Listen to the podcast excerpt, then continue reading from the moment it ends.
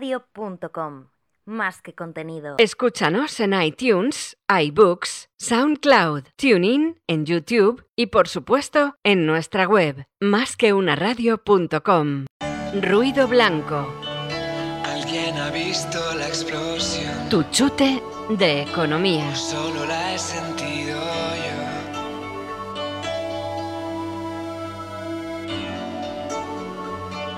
Alguien ha visto la explosión.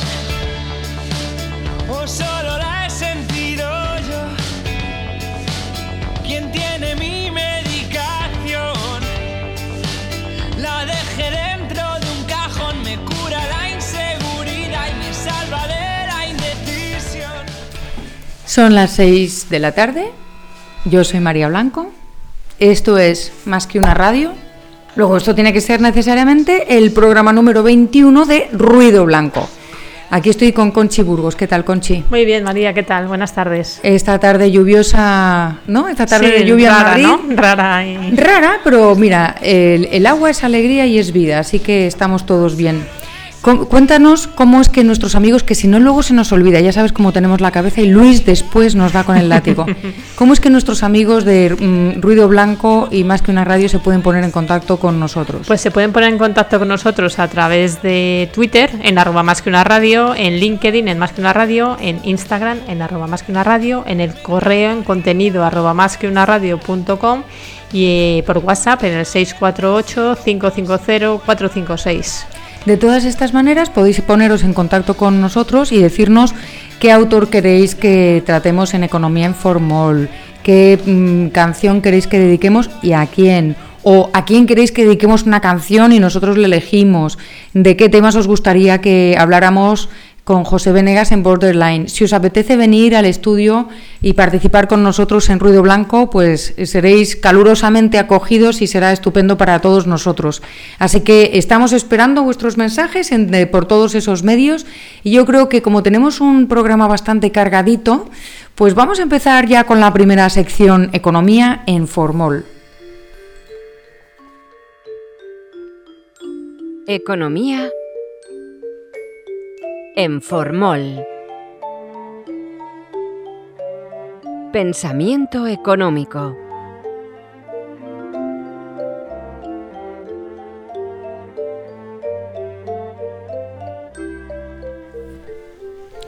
Bueno, los amigos que nos estáis viendo en directo a través de, Twitter, veis que llevo el, el pelo de recién salida de la ducha casi, ¿no? Porque esta mañana me ha llovido bastante. Hoy en Economía en vamos a saltarnos todas las normas, porque las normas, incluso las que nos ponemos cada uno de nosotros, sirven para saltarlas de vez en cuando, ¿no? Y además hoy resulta que voy a hablar de un amigo mío, de una persona a la que aprecio, un gran profesional, que curiosamente no es de fuera. O sea, siempre hablo de, de Adam Smith, economistas ingleses, americanos, he hablado de economistas italianos, franceses. Bueno, hoy toca España. Hoy vamos a hablar de un tipo de aquí, de un asturiano de pro que se llama Benito Arruñada. Y además no está muerto. Así que hoy la economía no viene en formol, viene vivita y coleando, ¿no? Es un, hoy va, la sección se va a saltar un poquito todas las normas, pero merece la pena.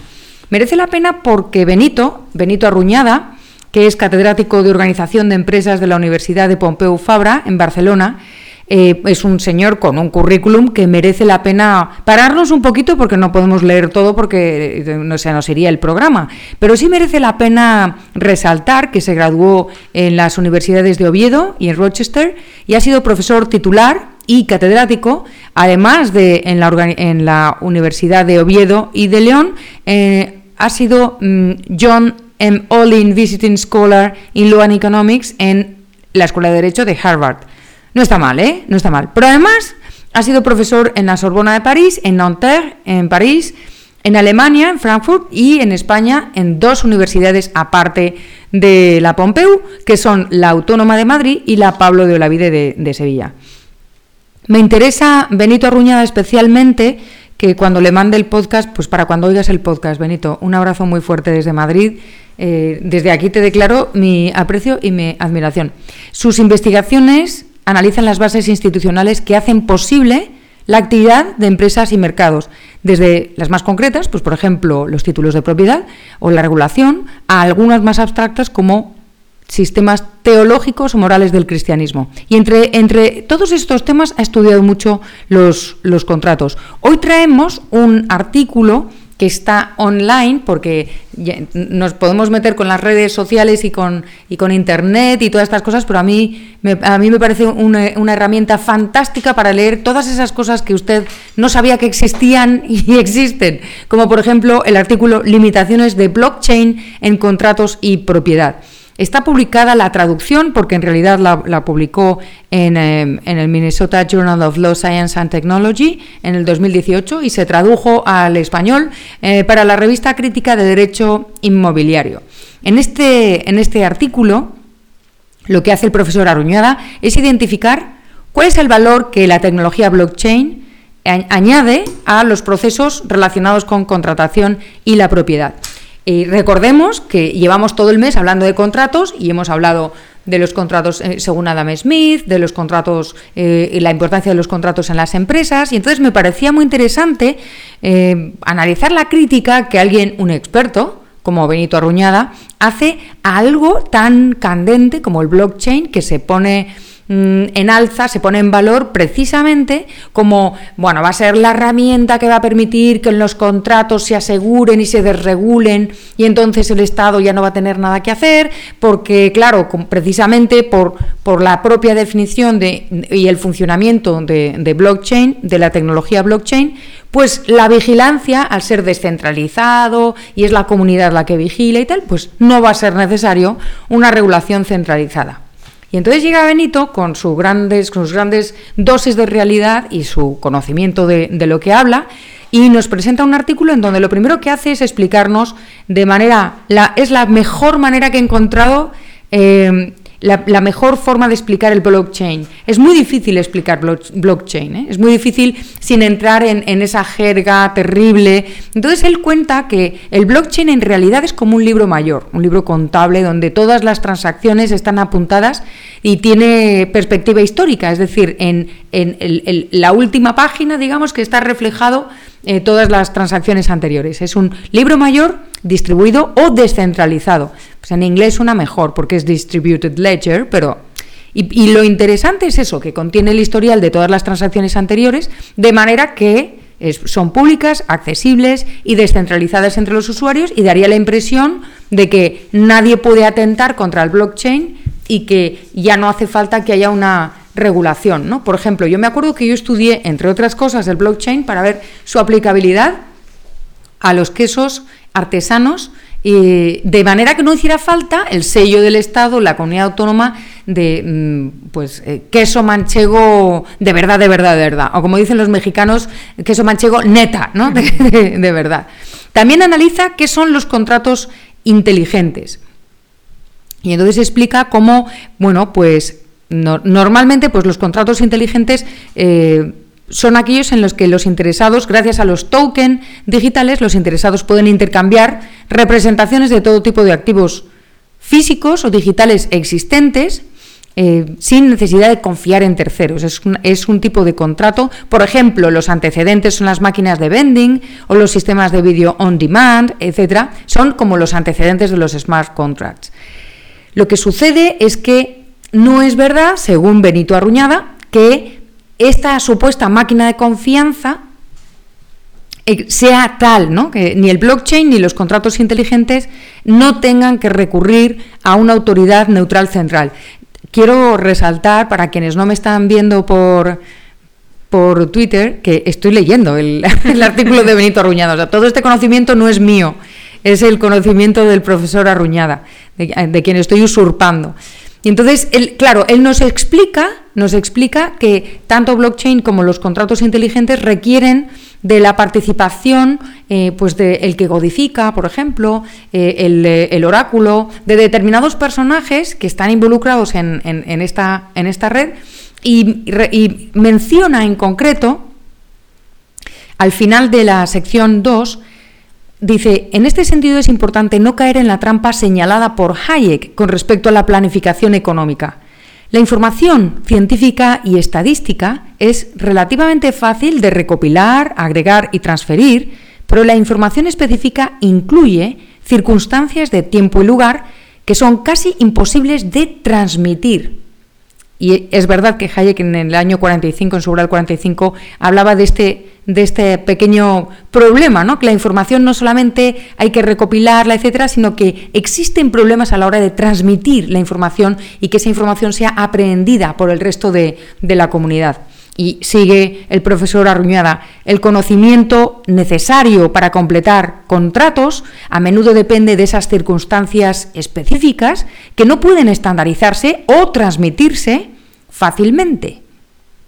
Además, dado que las renegociaciones son costosas, el pago de daños por incumplimiento puede ser preferible a la ejecución automática del contrato. Es decir, puede ser que el incumplimiento sea más eficiente que el cumplimiento.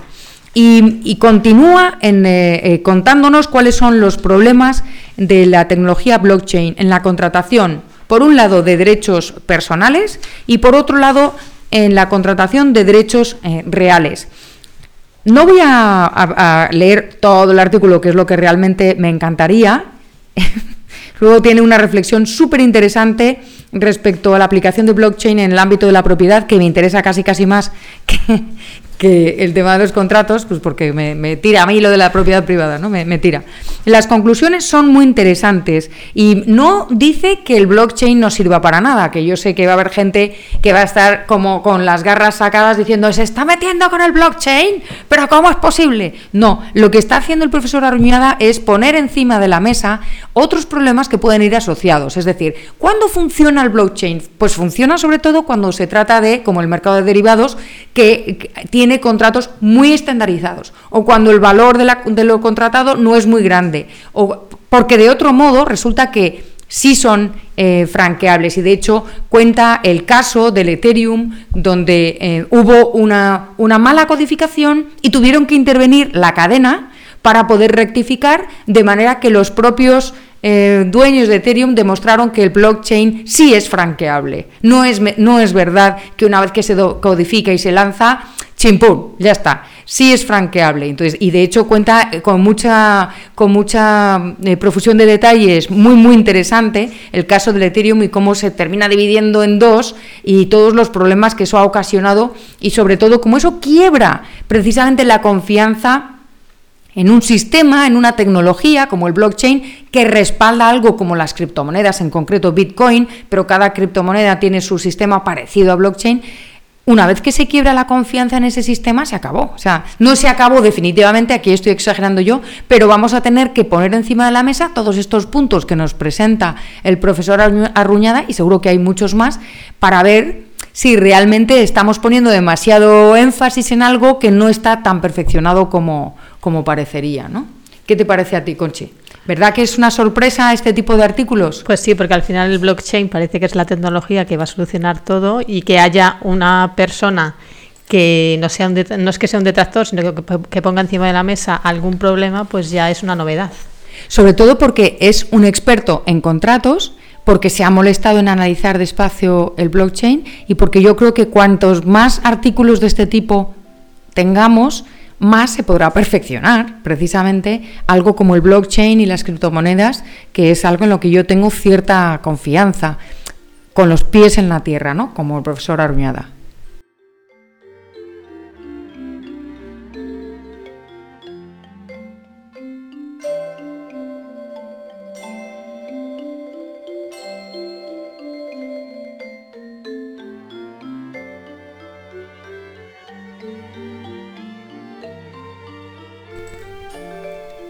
Y hoy en Canciones Intencionales tenemos a Nina Simón con I Got No, I Got Life.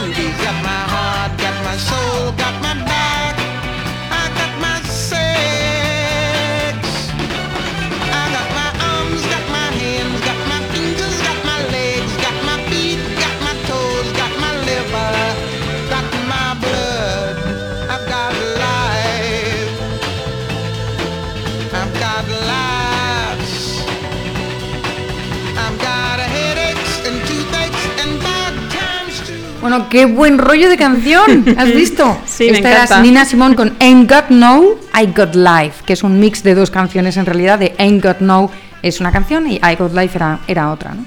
¿Verdad que es una canción que a mí, a mí me, me- me sube la moral? Sí. Y además, fíjate, yo le tengo especial cariño porque aprendí inglés, entre otras, con esta canción.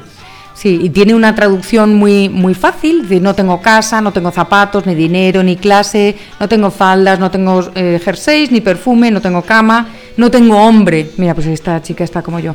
No tengo madre, no tengo cultura, no tengo amigos, no tengo colegio, no tengo amor, no tengo nombre, no tengo tickets o billetes, no tengo, no tengo Dios. Eh, ¿qué, es lo que tengo? Y entonces empieza con el reverso de la canción. Tengo mi pelo, tengo mi cabeza, tengo mi cerebro, tengo mis oídos, mis ojos, mi nariz, mi boca, mi sonrisa, mi lengua, tengo mi barbilla, mi cuello, tengo mis pechos, tengo mi corazón, mi alma, tengo mi espalda, tengo mi sexo, tengo mi... Y, empieza a relatar todo lo que tiene, ¿no?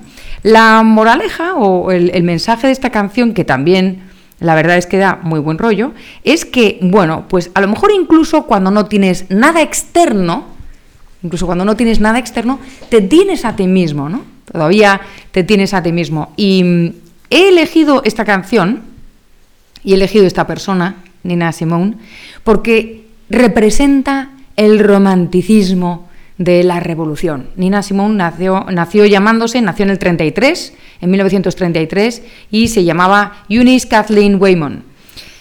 Nina Simone es el nombre de, de- de guerra, ¿no? ¿Y por qué tenía que ponerse un nombre de guerra? Pues porque sus padres eran religiosos súper, súper, súper tradicionales, rígidos, y les parecía que cantar en un cabaret o en un sitio de copas tocando el piano era una cosa espantosa. Habían hecho un esfuerzo enorme, eh, eran metodistas y habían hecho un esfuerzo enorme, la comunidad le había pagado las clases de piano, eh, de piano clásico a, a- a ella, a Eunice, y, de repente que para pagarse el resto de la carrera trabajara en un bar eh, tocando el piano les parecía una cosa como del demonio, ¿no? Y ella tuvo que renunciar a su familia para seguir adelante. Y así, y así lo hizo.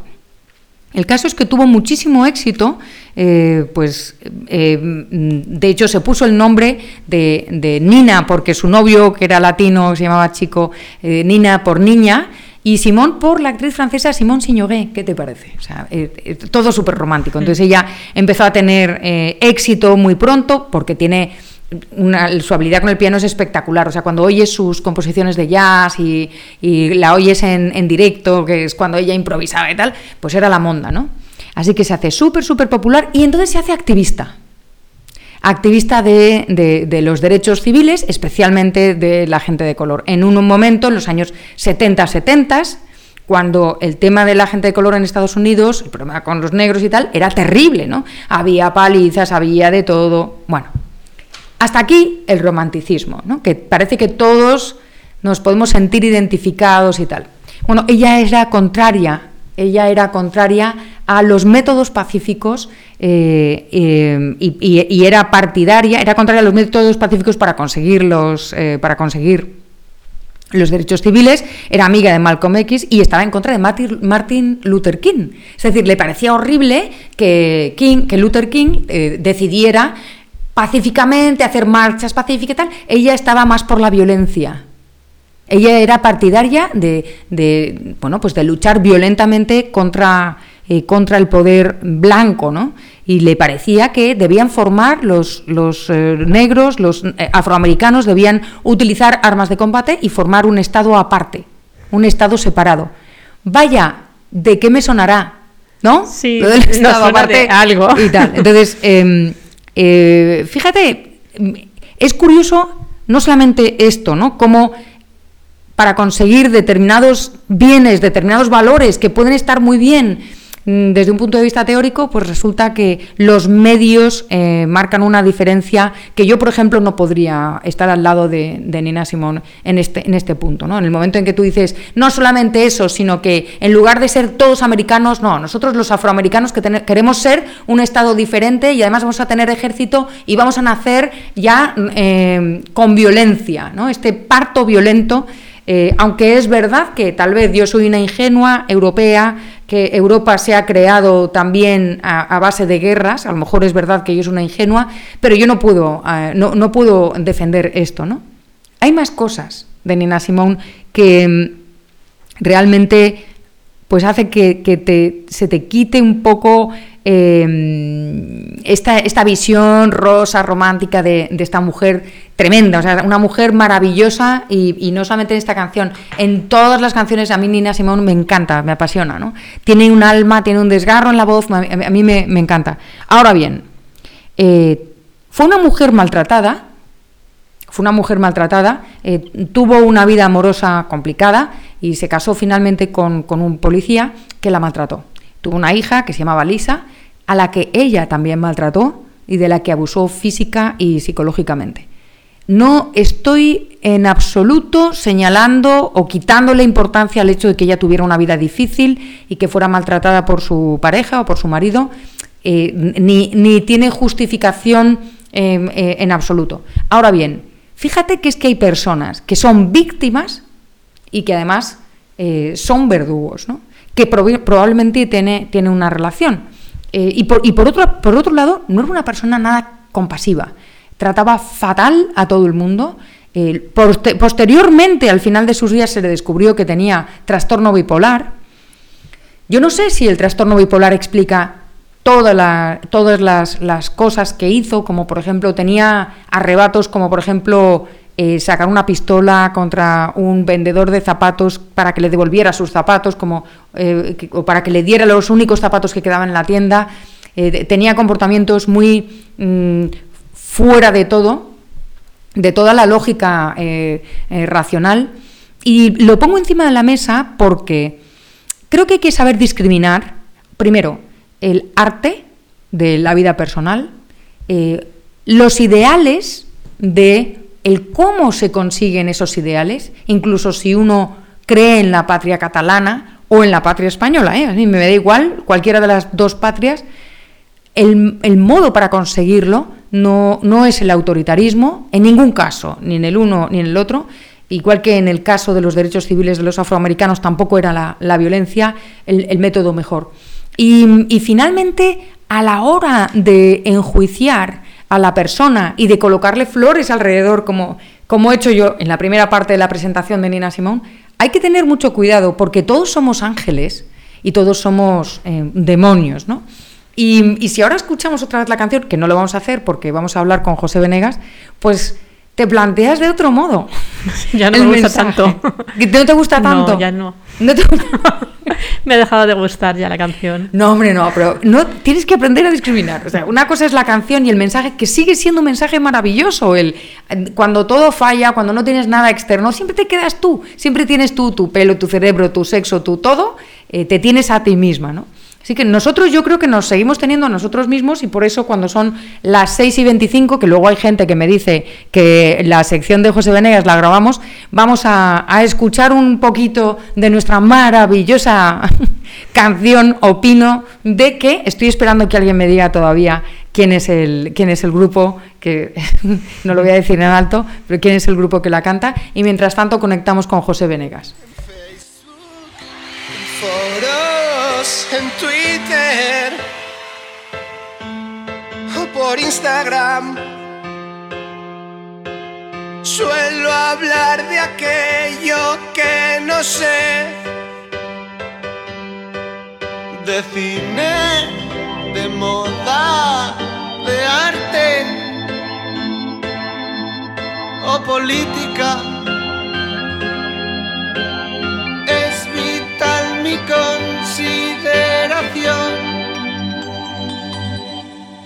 Y opino de que, opino de que, opino de que, opino de que, opino de que, opino de que, opino de que, opino de que, opino de que, opino de que, opino de que, opino de que, opino de que, opino de que, opino de que, opino de que, Aló, José Venegas. Hola María Blanco. Aquí estamos eh, 1827 08 09 10 para conversar una vez más contigo. Y primero que nada, como te aprecio mucho, quiero recomendarte un libro. Ah, ok. Es un libro además sobre un tema súper novedoso que se llama Alquimia. Y el subtítulo es Cómo los datos se están transformando en oro. Es una crónica sobre el nacimiento de lo que se viene a llamar el Homo, eh, homo algorithmus. ¿A ti cómo te suena? Ay, yo soy abogado, me supera. Me supera. Pues lo ha escrito un amigo que cuando vengas a Madrid, y espero que sea en breve, te lo voy a presentar, que se llama Juan Manuel López Zafra. Para mí, Juanma. Mm. Para los amigos, Juanma. En colaboración con. Ricardo Queralt Sánchez de las Matas. Es que es un libro que se presenta hoy. O sea, yo de aquí, de Ruido Blanco, voy a salir disparada a la presentación de, de Alquimia, porque en un lenguaje eh, que lo entiendo hasta yo, que ya es decir, Mm. pues nos cuenta por qué los datos son importantes y por qué son importantes en nuestra vida presente y en la futura sobre todo. Ah, me interesa mucho, ¿eh? Lo voy a buscar cuando esté por acá. El libro. Yo creo que ya está en Amazon, pero creo que Ah, bueno. centrarnos, hoy vamos a centrarnos en, en nuestra vida presente, José. Porque está la cosa un poquito complicada, ¿no? Yo fíjate que la noticia borderline de hoy no es una noticia graciosa, a diferencia de las cotorras eh, eh, argentinas o de las anguilas eh, que, están tienen síndrome de abstinencia o que son hiperactivas por la cocaína del Támesis. Hoy en día la noticia de hoy es completamente borderline, pero es bastante triste. Y es que fíjate que los, eh, los independentistas violentos, los CDR catalanes, se han dedicado a tirar basura en, la sede del Partido Socialista Catalán. Y lo que la, paradoja, la cosa tan borderline que es que tenía que traerlo, es que un vecino que vivía pues tres pisos más arriba de la sede, se ha encontrado que no podía entrar en su casa, porque el portal estaba lleno de basura. Y cuando ha empezado a intentar quitar las bolsas, eh, se ha sentido agredido, se, se han metido con él, le han tirado más basura a la cara, bueno, una cosa terrible, ¿no? Así que fíjate cómo es que la violencia está afectando a la vida de los ciudadanos, pero claro, esto no es España solamente. En Chile, en Chile las pérdidas millonarias del metro de Chile, y doy un abrazo desde aquí a, a Axel, a Leonidas Montes y a todos los amigos chilenos que, que nos puedan escuchar en podcast, pues está Chile destrozado. Pero no solo Chile. Es que eh, por todos lados de repente parece que hay una proliferación de actos violentos. Y la pregunta que te quiero dejar encima de la mesa es, ¿no es que nos están distrayendo? O sea, ¿no estamos demasiado distraídos con la violencia y estamos despreocupándonos tal vez de lo fundamental? Como por ejemplo, los políticos no están solucionando los problemas. Los políticos están utilizando esta violencia para, como siempre, su propio beneficio, porque ellos también son personas, ¿no? Entonces, ¿qué, ¿se nos está escapando algo? ¿Estamos dejando de mirar, mirar lo que deberíamos? ¿Cómo lo ves tú, José?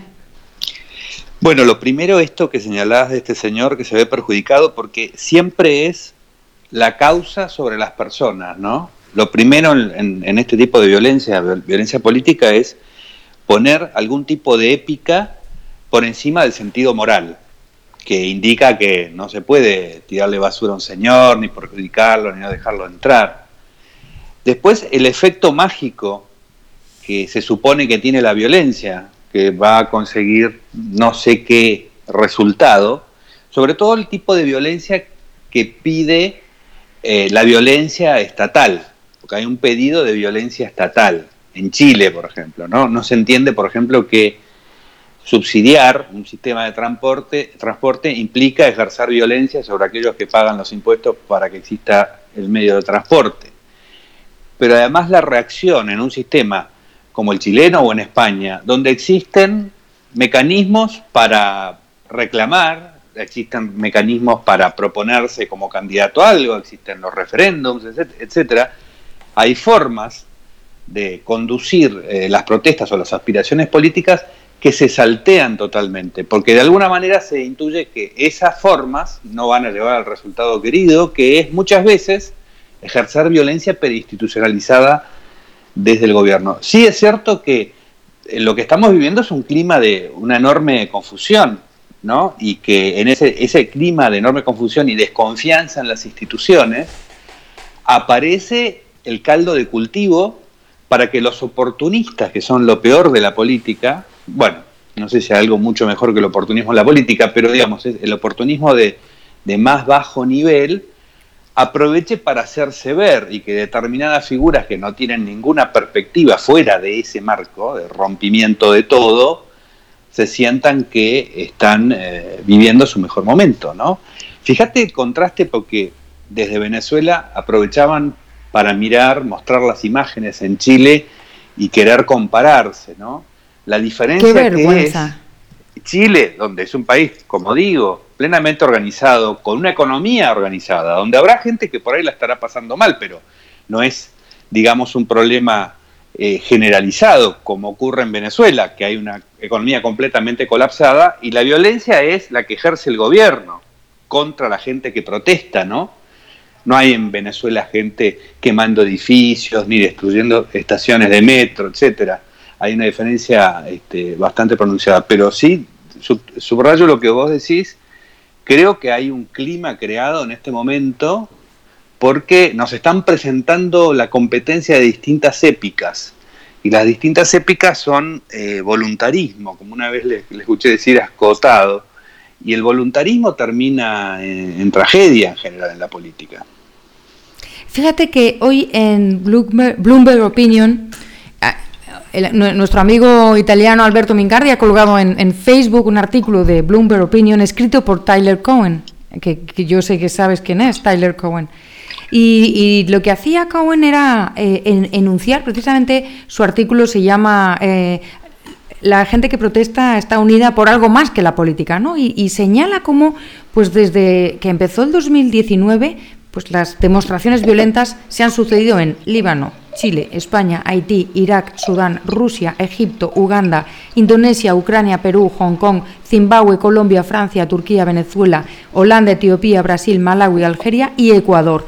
Eh, y, una de las cosas que pone de manifiesto es en algunos sitios se debe a que los trabajadores están protestando, pero son la minoría. Las nuevas protestas, los nuevos protestadores o protestantes son los consumidores, por diferentes razones. En algunos sitios porque el gobierno ha decidido subir un precio regulado, el metro, en, el caso de Chile, o porque han decidido subir impuestos, o porque los consumidores se ven perjudicados. En el caso de España tengo que decir, pues por un motivo nacionalista, un motivo político, o por ejemplo porque los funcionarios se han visto perjudicados. Tengo que decir que en España, lamentablemente, resulta que quienes protestan más no son los consumidores, sino son los funcionarios que se ven perjudicados mm, porque son ellos los privilegiados del reino y los, los trabajadores de a pie nos tenemos que fastidiar mientras que son ellos los que salen a protestar por cualquier recorte, ¿no? Cualquier recorte. Quiero recordar en estos momentos que en lo peor de la crisis, cuando teníamos un desempleo del veintitantos por cien,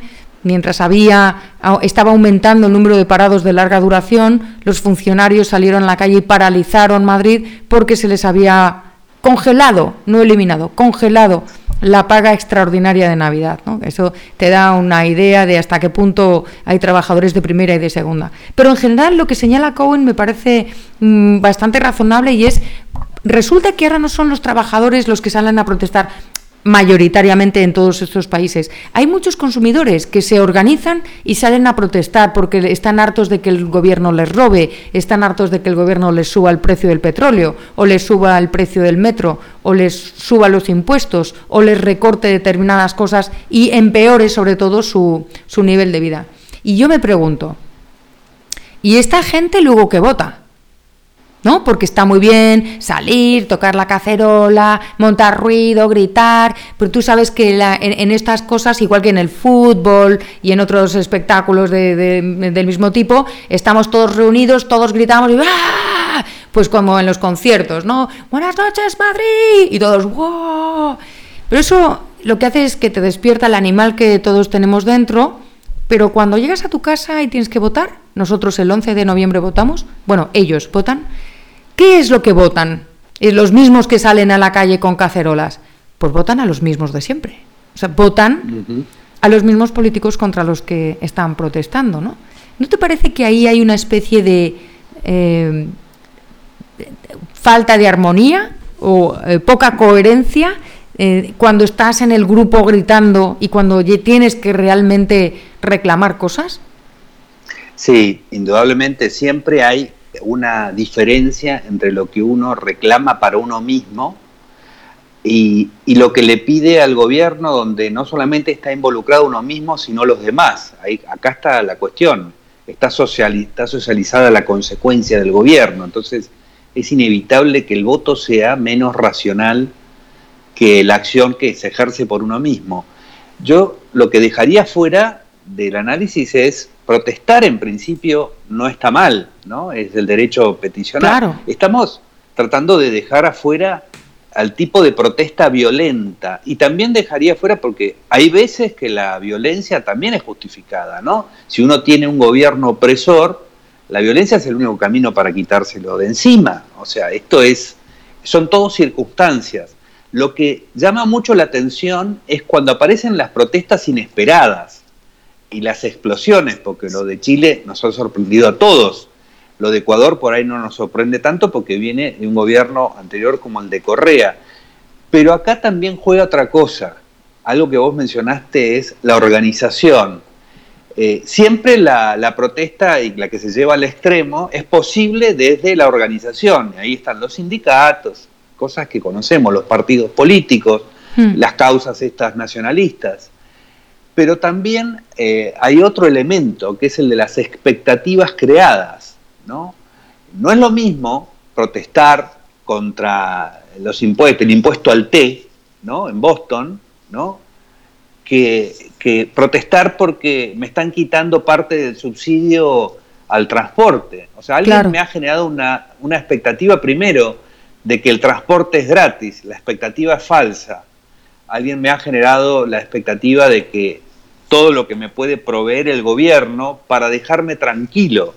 Me han dicho, es posible lograr la tranquilidad a través del gobierno, lograr no estar angustiado por determinadas cosas que a todos nos angustian, como la salud, la educación, un montón de, de cosas importantes. Esto es posible y simplemente el sistema político no lo está logrando. Y si no lo está logrando es porque los políticos son unos corruptos. Entonces, si los políticos son unos corruptos y no es que falla la idea, lo que hay que hacer es doblegarlos. La forma de doblegarlos es con la protesta y la violencia.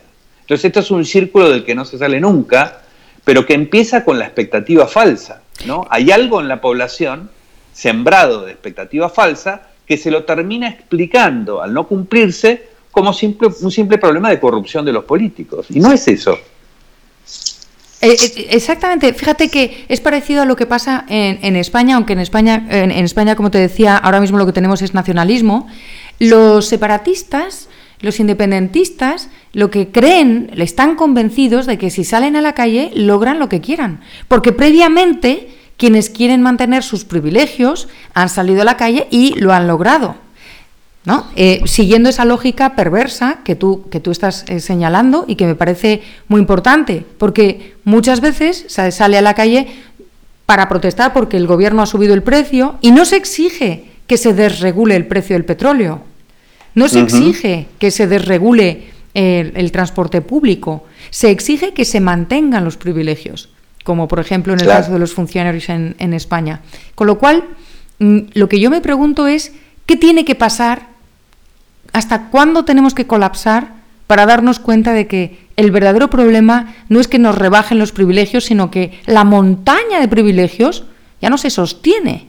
Con lo cual, Claro, claro. mm, merecería la pena plantearse una deconstrucción civilizada de los privilegios antes que una quiebra absoluta. Sí, me encanta que hayas usado esa palabra porque hay mucha gente que le irrita, ¿no?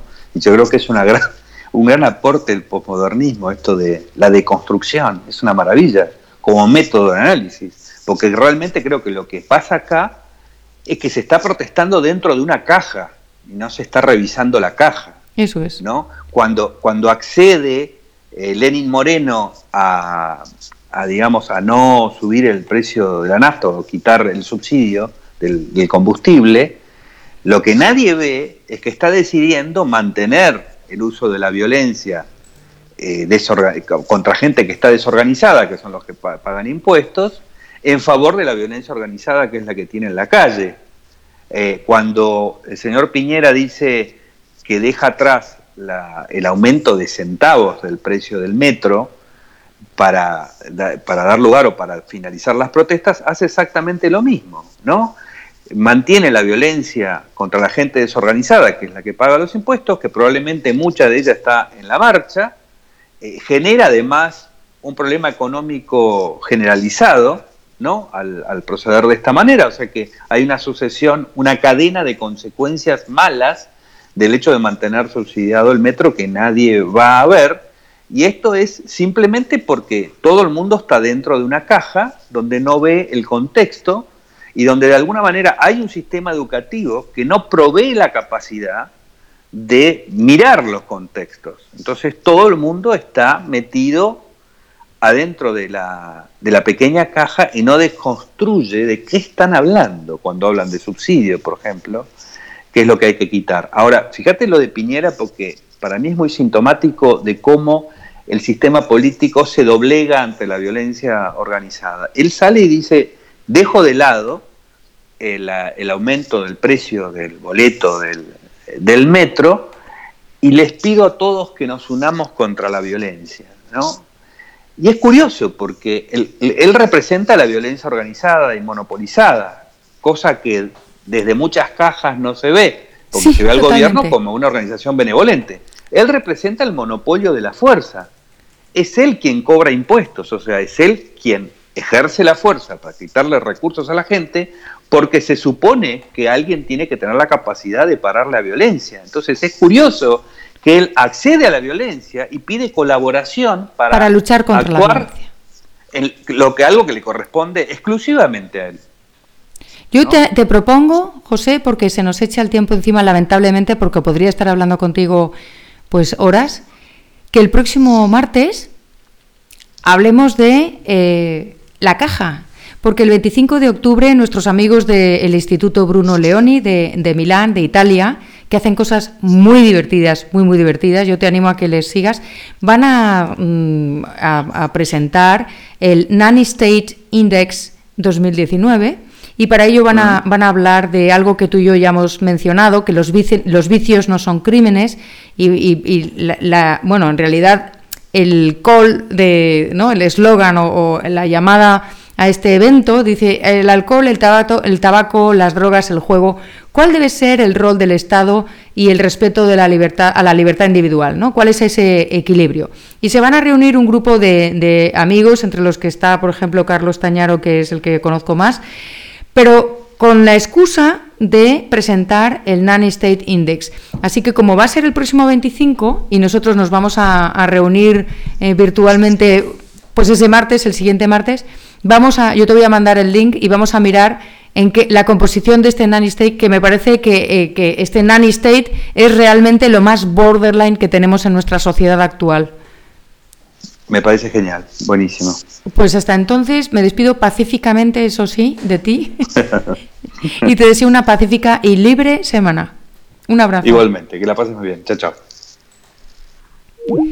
Y también me despido de todos los amigos de Ruido Blanco el próximo martes. Y ya sabéis que con José Venegas vamos a hablar de este índice Nanny State 2000 2019 que presentan nuestros amigos del Instituto Bruno Leoni. Y que, y que creo que va a sacar mucha amiga. Y terminaremos de hablar de contratos hablando del super mega contrato, que es el contrato social. ¿no? Y voy a ver si me traigo unos cuantos amigos, alguno de, ellos ya ha venido. eh, pero voy a ver si les convenzo y no sé, les voy a tener que pagar en cervezas o algo así para hablar del contrato social. Contrato social sí, no, hasta qué punto, etcétera. Y vamos a ver si me, si me mandáis por redes sociales, os prometo que dedico la canción que me digáis. La- y, y se pueden poner en contacto con nosotros, Conchi.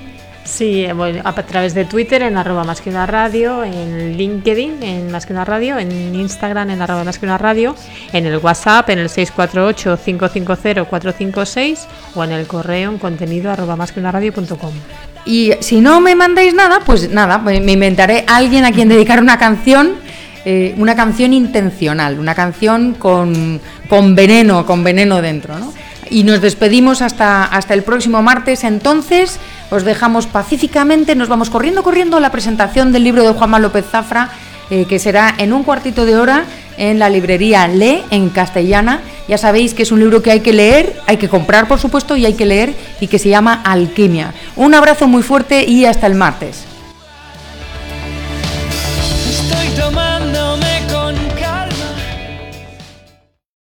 Ruido blanco, Alguien ha visto la explosión. tu chute de economía. Solo la he sentido yo.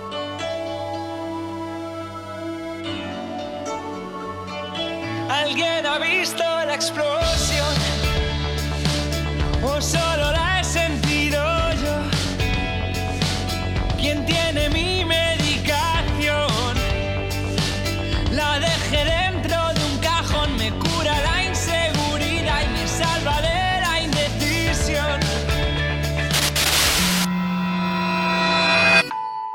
Escúchanos en iTunes, iBooks, SoundCloud, TuneIn, en YouTube y por supuesto en nuestra web. Más que.